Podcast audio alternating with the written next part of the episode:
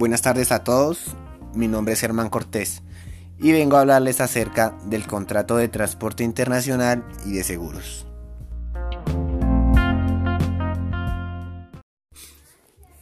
En este podcast hablaremos sobre la importancia del transporte en el comercio internacional, ya que esto mide la competitividad de cualquier empresa en el mercado. Se debe cumplir una serie de aspectos al momento de exportar e importar una mercancía tanto como para el vendedor y el comprador. Esto, esto puede ser como el punto de entrega de la mercancía, seguros de la carga, por si ocurre cualquier tipo de accidente o desastre con la mercancía. Por eso es que conoceremos de fondo de qué consiste un contrato de transporte internacional. ¿Qué es un contrato de transporte internacional? Bueno, un contrato de transporte internacional se puede definir como un acuerdo en virtud del cual una persona u empresa se compromete a llevar una mercancía ajena, carga o personas de un lugar a otro a través del medio de transporte pactado por el vendedor o comprador. Recordemos que los medios de transporte a utilizar pueden ser el marítimo, el terrestre, el aéreo y ferroviario, aunque en la mayoría de veces transporte multimodal. Al momento de realizar un contrato de transporte internacional es necesario definir el Incoterm que se va a utilizar, ya que este incluye el medio de transporte internacional que se va a manejar para poder transportar la mercancía, además estableciendo obligaciones para el vendedor y comprador tales como el punto donde se recoge la mercancía hasta el punto de entrega de ella misma. Ya después de haber pactado el Incoterm y el transporte a utilizar, procedemos a cotizar el precio de los fletes conociendo las tarifas referenciales para el mercado internacional y variables como el tipo y la naturaleza de la carga que vamos a transportar, el peso y qué cuidados hay que tener con la mercancía para que ésta llegue en óptimas condiciones al comprador. ¿Qué factores se deben tener en cuenta al negociar un flete? Bueno, pues básicamente los factores que se deben tener en cuenta son el volumen y peso de la mercancía, los pallets y contenedores a enviar, el tiempo de tránsito y todo el itinerario de paradas autorizadas en el viaje, y sin olvidar otros aspectos como lo son. Eh, bueno, pues las empresas de transporte eh, marítimo y aéreo hacen convenio de peso, es decir, a mayor volumen en el envío baja el precio del flete. Al cerrar la negociación, las principales formas de pago que se utilizan son 15 días para el modo marítimo y 30 días para el modo aéreo. Hay aspectos que no se pueden negociar como el tiempo de tránsito y costos adicionales. Adicional a la tarifa se cobran los recargos de combustible, los FS, Fuel Surcharge, y de seguridad SF, Security Fee. ¿Cuál es el proceso que se debe realizar para llevar a cabo un contrato de compraventa? Este proceso de compraventa se realiza a través de agentes de carga, agentes marítimos o más conocidos como operadores logísticos, y algunos aspectos que hay que tener en cuenta son referencias de otros usuarios, cubrimiento con oficinas propias y representantes en el exterior, volumen de ventas y estabilidad financiera, especialidad en sus operaciones internacionales, sistemas de información y seguimientos de la carga. Y ya el proceso de contratación de transporte sería el siguiente. Pasamos a seleccionar el medio de transporte.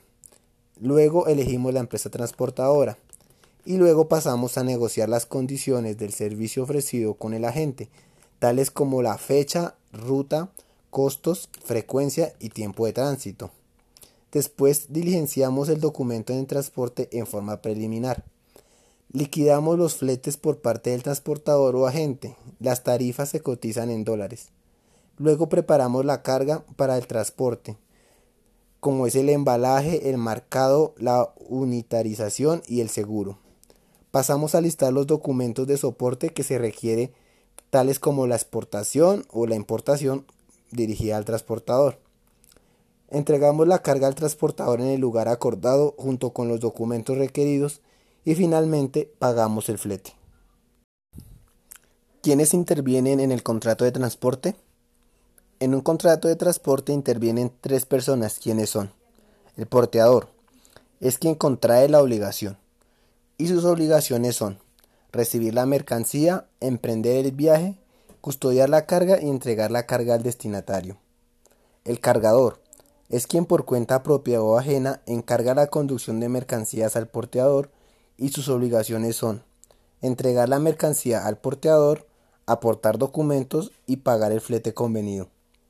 El destinatario es a quien se envía la mercancía y en varias ocasiones puede ser a la vez el cargador y el destinatario y sus obligaciones son otorgar recibo de mercancías, pagar al porteador el flete y gastos en los que haya incurrido. ¿Qué documentación se debe contemplar en un contrato de transporte internacional?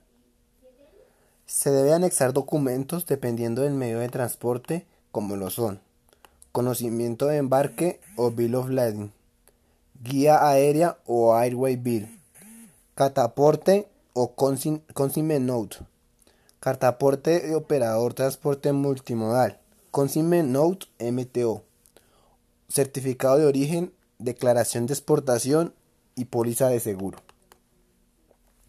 Para exportar una mercancía debemos asegurarla con un seguro de transportes, el cual es un contrato por el cual el asegurador, según las condiciones pactadas en el Incoterm, asume los daños o pérdidas materiales que puedan ocurrir en su movilización, dependiendo del medio de transporte acordado.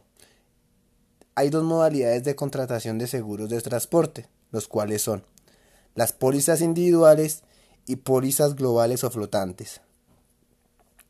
Las pólizas individuales cubren los riesgos de un solo viaje o una sola operación. Tiene como ventaja que en su estructura están redactadas las cláusulas convenidas y permite tanto al beneficiario como al banco identificar la modalidad y alcance del seguro. En cambio, las pólizas globales o flotantes cubre durante un plazo determinado todas las mercancías expedidas hasta el límite fijado, con la posibilidad de extenderla a carga almacenada. Usualmente se usa para los riesgos especiales como guerra, huelgas, robo a mano armada, cambio de ruta, trasbordo o almacenaje en exceso. Las compañías aseguradoras realizan un análisis previo y lo hacen por convenio expreso. ¿Quiénes intervienen y cuándo se aplican los Incoterms y los seguros? En el contrato de seguro intervienen el tomador, que es quien contrata la póliza, bien sea el exportador o el importador. El asegurador, es la empresa aseguradora que puede asumir los riesgos asociados al transporte. El asegurado, es la persona en quien el suceso de cualquier riesgo puede afectar directamente. El beneficiario, es quien por efectos de contrato tiene derecho a recibir cualquier contraprestación inherente al mismo de parte del asegurador. Aunque no es obligatorio adquirir pólizas de seguro de transporte, algunos Incoterm obligan al vendedor a tomar la póliza a nombre del comprador, como, como son el CIF y el CIP, por lo menos el transporte de la carga hasta el país de destino. De igual forma, la pérdida o el daño de la carga estarán bajo la responsabilidad del comprador o vendedor, dependiendo del Incoterm negociado durante todo el trayecto y el no obtener un seguro los expone a un riesgo innecesario.